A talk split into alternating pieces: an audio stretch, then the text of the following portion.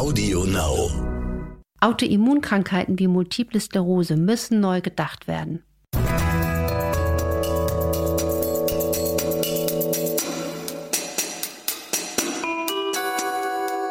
Dr. Anne Fleck, Gesundheit und Ernährung mit Brigitte Leben.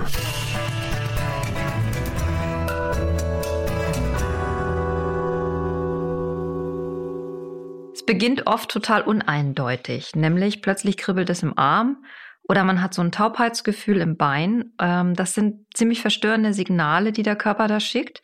Und man kann die anfangs auch nicht einordnen, aber irgendwann versagen Körperteile einfach ihren Dienst.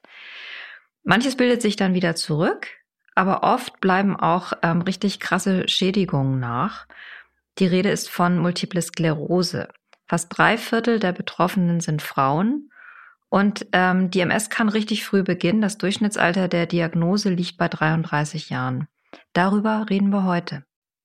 Wir, das sind Dr. Anne Fleck, genannt Doc Fleck. Und Maike Dinklage von der Brigitte Leben. Das ist das Heft, das Coaching-Magazin mit Anne. Das könnt ihr bestellen unter www.brigitte.de-brigitte leben. Anne, die MS ist ja ein ziemlich kompliziertes, hat ein ziemlich kompliziertes Krankheitsbild. Kannst du erstmal erklären, was tatsächlich im Körper passiert?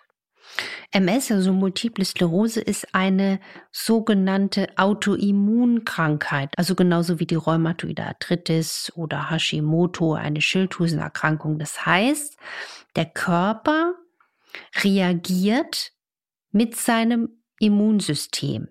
Und leider wird oft bei Autoimmunkrankheiten gesagt, der Körper ist der Feind.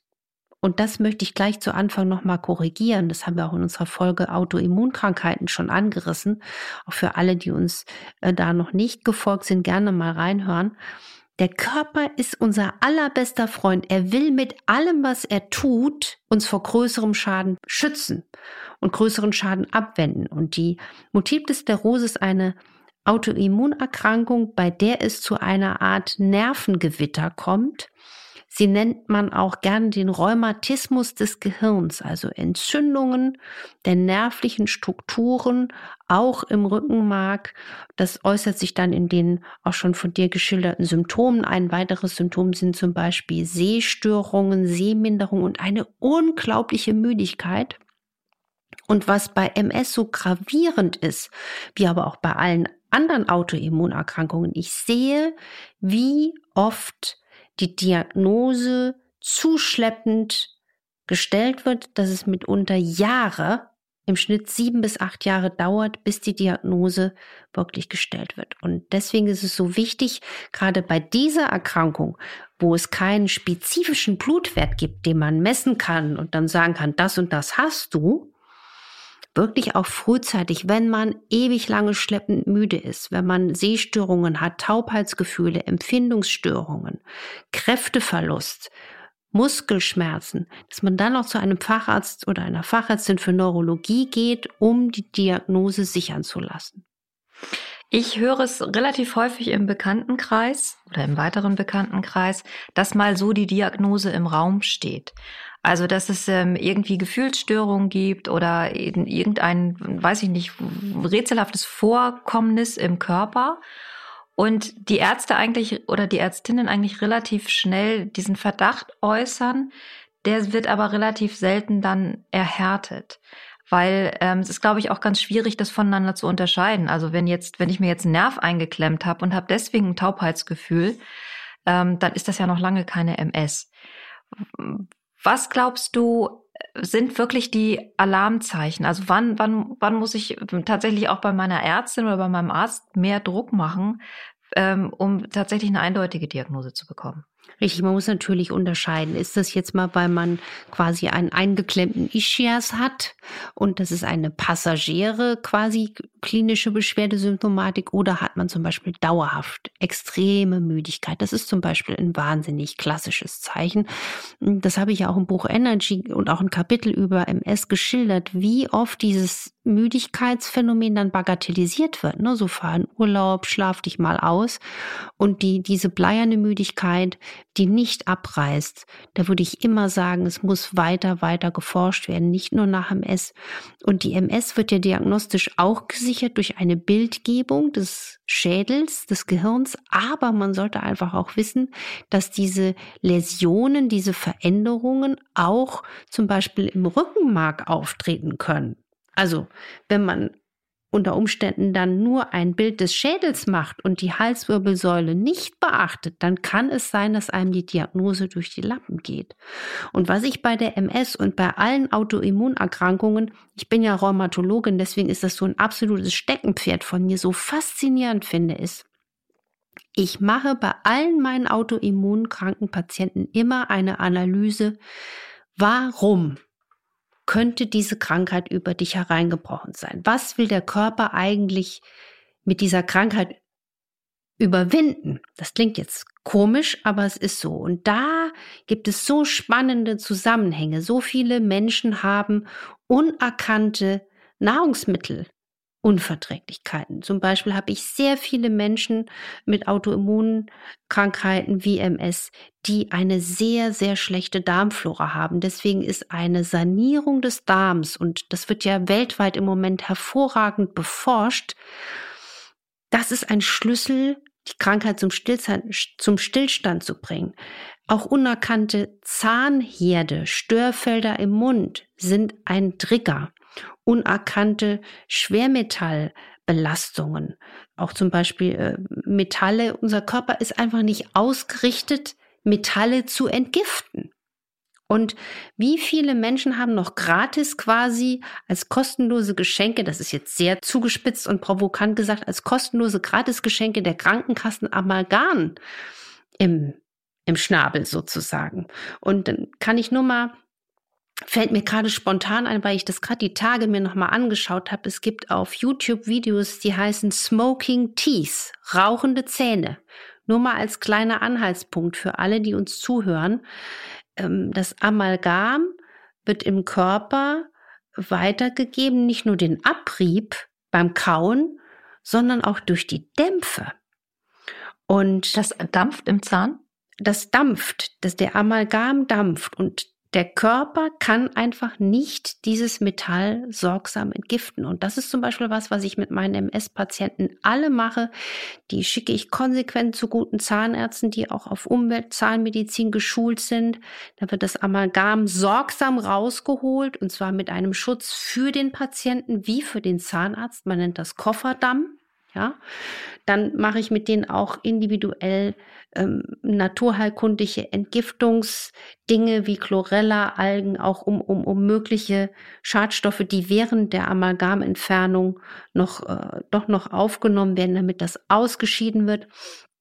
Und es ist erstaunlich, Maike, was da passiert, wenn der Körper bestimmte Aggressoren quasi los wird. Und wenn man dann noch an der Ernährung schleift, also alle Autoimmunkranken sind bei mir, ich bin ja auch immer Verfechter der modernen Forschung und es gibt einfach die Anhaltspunkte, dass Gluten und Milcheiweiß für die Darmschleimhaut kontraproduktiv sind und die Darmschleimhaut ist unsere Barriere, unser, unsere Schutzwall. Und die gilt es auch zu stärken und zu schützen wie die gesunden Darmbakterien und gerade bei MS. Und das ist ein Schlüssel auch zum Erfolg. Das Ansprechen von Medikation wird verbessert, die klinische Symptomatik wird verbessert, die Müdigkeit mindert sich deutlich und ich kriege richtig Gänsehautmomente, weil ich habe das zum Beispiel auch äh, in dem einen Buch geschrieben, wenn du es mal erlebt hast, dass Menschen durch eine einfache Lebensstilveränderung, wie zum Beispiel diese Ernährungsintervention und eine Darmsanierung, aus dem Rollstuhl rauskommen und wieder aktiv am Leben teilnehmen können, dann kriegt man einfach Gänsehaut. Wir haben ja eben schon über die Erschöpfung gesprochen, die häufig mit der MS einhergeht. Und das geht ja bis hin zur Fatigue ähm, wenn ich Betroffene bin, soll ich dann meinen Lebensrhythmus quasi komplett dem unterordnen, also wirklich dieser Müdigkeit der Erschöpfung breiten Raum geben und mich ausruhen, wann immer ich das kann? Oder mehr so nach dem Motto, wer rastet, der rostet, also dagegen angehen oder zu versuchen, ähm, tatsächlich nochmal drei Runden um den Block zu gehen, ähm, damit es gar nicht sich so stark ausbilden kann bei mir. Also man muss ganz klar unterscheiden. Es gibt ja diese extrem krankhafte Fatigue. Ja, ich hatte jetzt auch mal eine Patientin, die ist Polizistin, hat früher Marathon gelaufen und nach einer Virusinfektion, in dem Fall einer Epstein-Barr-Virusinfektion, das ist eine Gruppe der Herpesviren, diese unglaubliche schwere Fatigue entwickelt, die kann gar nicht mehr richtig rausgehen. Also man muss unterscheiden, ist es diese schwerste Krankheitsfatigue oder ist es noch eine akzeptable Fatigue, mit der man noch irgendeine Lebensqualität hat.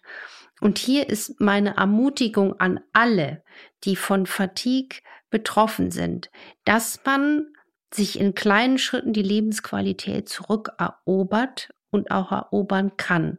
Und das kann man mit dem eben schon angesprochenen Modell, dass man die Darmgesundheit stärkt, weil je gesünder der Darm, umso besser die Mikronährstoffversorgung. Die Mikronährstoffversorgung ist elementar auch gerade bei der MS und nicht nur bei der MS, aber hier besonders wissen wir, dass die Menschen profitieren von und auch geschützt sind durch einen hochnormalen Vitamin D-Spiegel, dass sie als Nervenfutter eine, eine ausgewählte, solide ähm, Substitution brauchen von B-Komplex, also B-Vitaminen.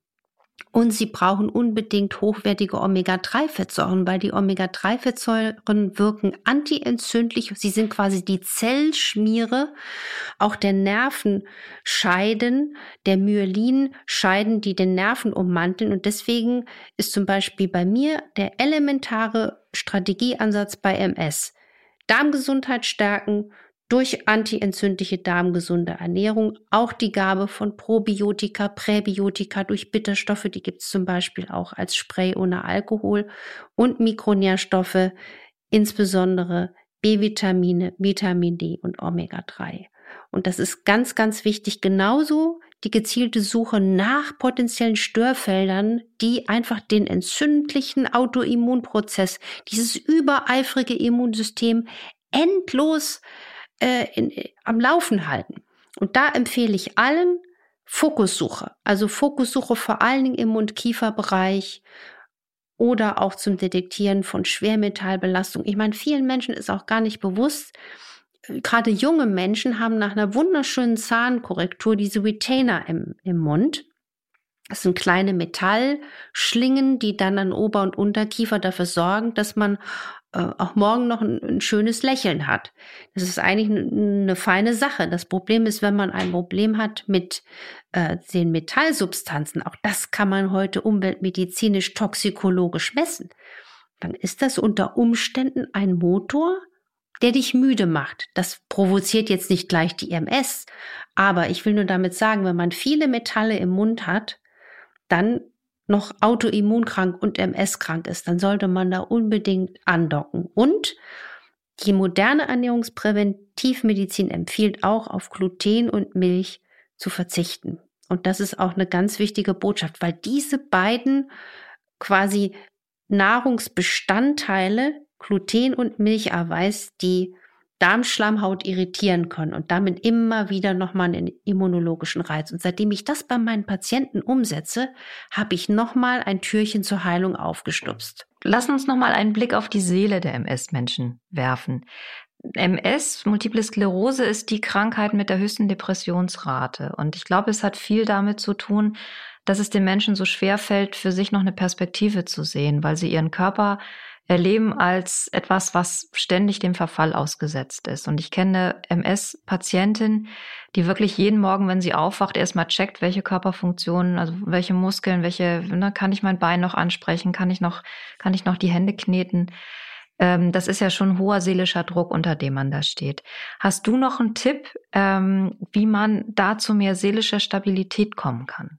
Unbedingt. Das ist, was du ansprichst, der somatopsychische Teil der Erkrankung. Es gibt ja die Psychosomatik, die Seele macht den Körper krank, aber viele MS-Kranke sind einfach durch die Schwere der körperlichen Krankheit in ihrer Psyche eingeknickt. Und hier kommt wieder, und deswegen hoffe ich, dass diese Podcast-Folge ganz, ganz vielen Menschen Hoffnung bringt, weil wenn wir uns um unseren Darm kümmern, der Darm, beziehungsweise die sympathischen, guten Darmbakterien sind auch die Produzenten unserer Gefühle.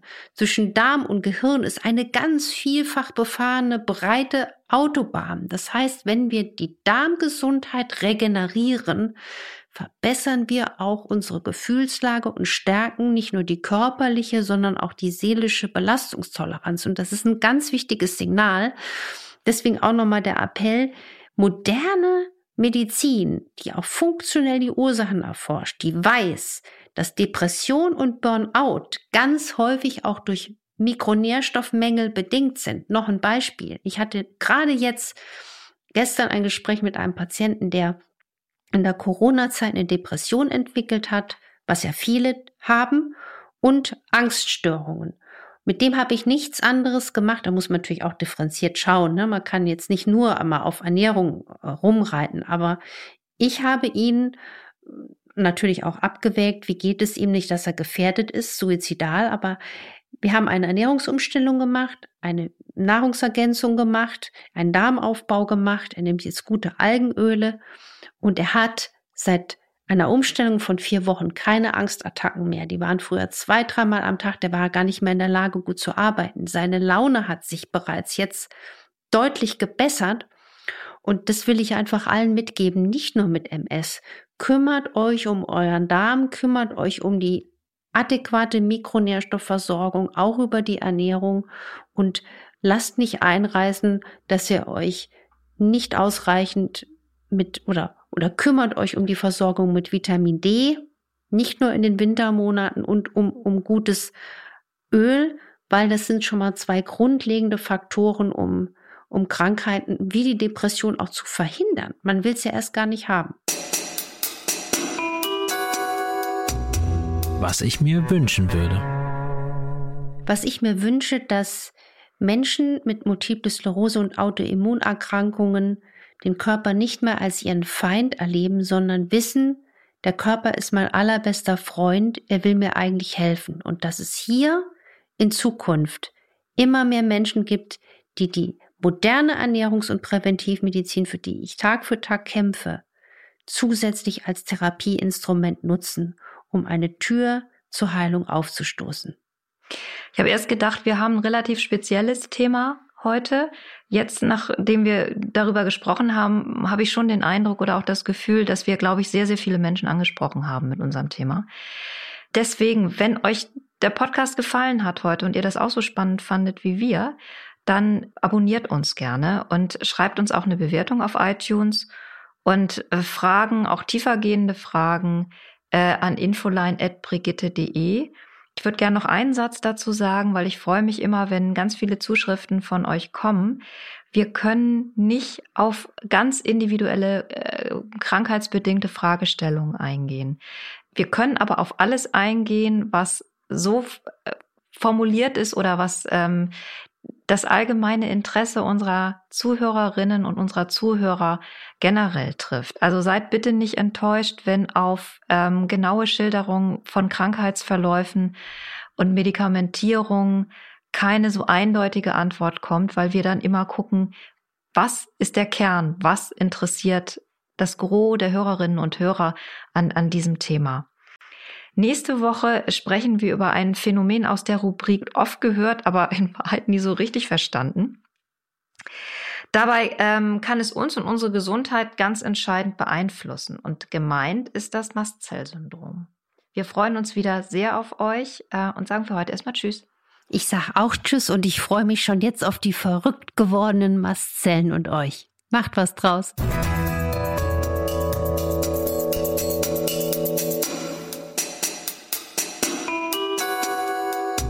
Dr. Anne Fleck, Gesundheit und Ernährung mit Brigitte Leben.